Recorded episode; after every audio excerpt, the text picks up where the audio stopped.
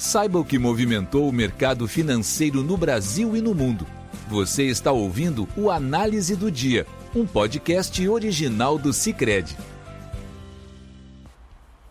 Olá pessoal, muito obrigado por estar nos ouvindo. Aqui quem fala é Lucas Homerdin, economista do Cicred. E hoje, no dia 11 de janeiro de 2022, vamos falar sobre o movimento do mercado financeiro no exterior e também aqui no Brasil. No exterior, assim como no cenário doméstico, a terça-feira foi de resultados positivos para as principais bolsas de valores.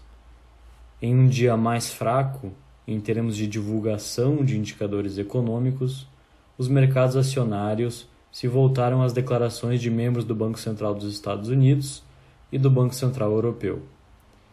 Hoje pela tarde, o presidente do Banco Central dos Estados Unidos, Jerome Powell, em sua cerimônia de renovação de mais um mandato como presidente, voltou a fazer comentários sobre a trajetória futura da política monetária nos Estados Unidos. Powell disse que o Banco Central dos Estados Unidos, o Fed, usará todas as ferramentas para apoiar a economia e um mercado de trabalho forte, bem como evitar que a inflação mais alta se consolide. Além disso, ele também fez comentários sobre a redução do balanço de ativos do Fed, que, em meio às políticas de combate aos efeitos negativos da pandemia, aumentou consideravelmente.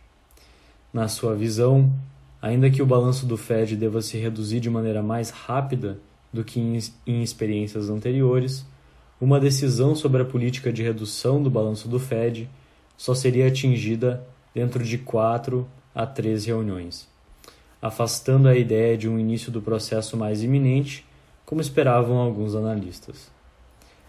Além dos comentários do Powell, outros membros do Banco Central dos Estados Unidos também comentaram no dia de hoje, mantendo, num geral, a ideia de necessidade de aperto monetário nos Estados Unidos. Nesse contexto, no horário de fechamento desse podcast, os principais índices acionários nos Estados Unidos mostravam desempenho positivo. O Dow Jones subia 0,24%, o Nasdaq tinha uma alta de 1,14% e o S&P 500 avançava 0,58%.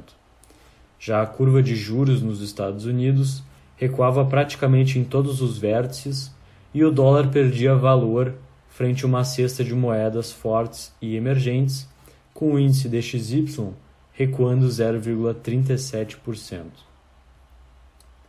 Na Europa, além de refletir os comentários dos dirigentes do Banco Central dos Estados Unidos, os investidores também acompanharam as declarações de membros do Banco Central Europeu.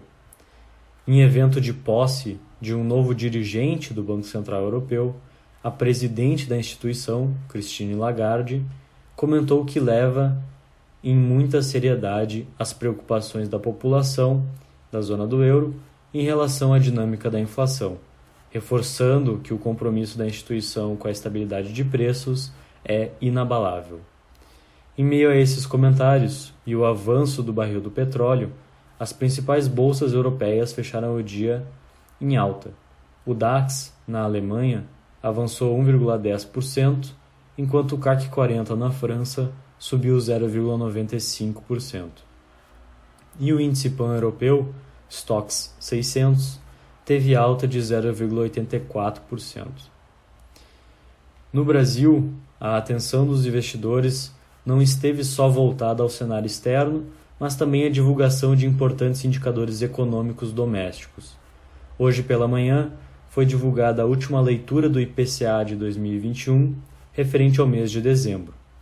Apesar de apontar uma desaceleração em relação ao mês anterior, a inflação avançou acima do esperado pelo mercado no mês de dezembro, com os preços subindo 0,73% em relação a novembro, frente a uma projeção mediana do mercado de 0,65%. No ano, a inflação acumulou uma alta de 10,06%. Em específico, no dado de dezembro, alguns fatores chamaram a nossa atenção e acabam colocando um viés de alta para a nossa projeção de inflação para 2022. O de maior destaque foi o forte avanço dos núcleos de inflação, os quais foram puxados para cima pelo avanço dos bens industriais no mês de dezembro.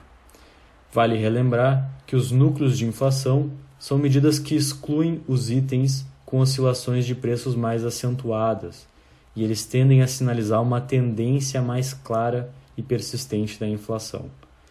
Por terem surpreendido o esperado em dezembro, eles, o desempenho dos núcleos acaba colocando viés de alta para a inflação no final do ano. Apesar da surpresa frente ao esperado pelo mercado, o dado de inflação não gerou grandes movimentações no mercado, com a curva de juros permanecendo praticamente estável até o horário de fechamento desse podcast. Na bolsa, o dia era bem positivo, com o mercado doméstico acompanhando as demais bolsas no exterior. Contribuía também para o resultado do mercado o bom desempenho do minério de ferro no exterior, que avançou 2,74% no porto de Qingdao, na China, e que puxava as ações de mineradoras brasileiras para cima, como a Vale, a Uzi Minas e a CSN. Com isso, o Ibovespa avançava 1,6% no horário de fechamento desse podcast, ficando cotado aos 103.640 pontos. Já para a taxa de câmbio, a terça era de forte desvalorização do dólar frente ao real, movimento em linha com o do dólar frente a outras moedas no exterior. Com isso, o dólar era cotado a R$ 5,59 no horário de fechamento desse podcast, o que representava uma queda de 1,6% em relação ao fechamento de segunda. Com isso, a gente encerra o nosso podcast de hoje. Obrigado por estarem nos ouvindo e até amanhã. Você ouviu o Análise do Dia, um podcast original do Cicred. Até a próxima!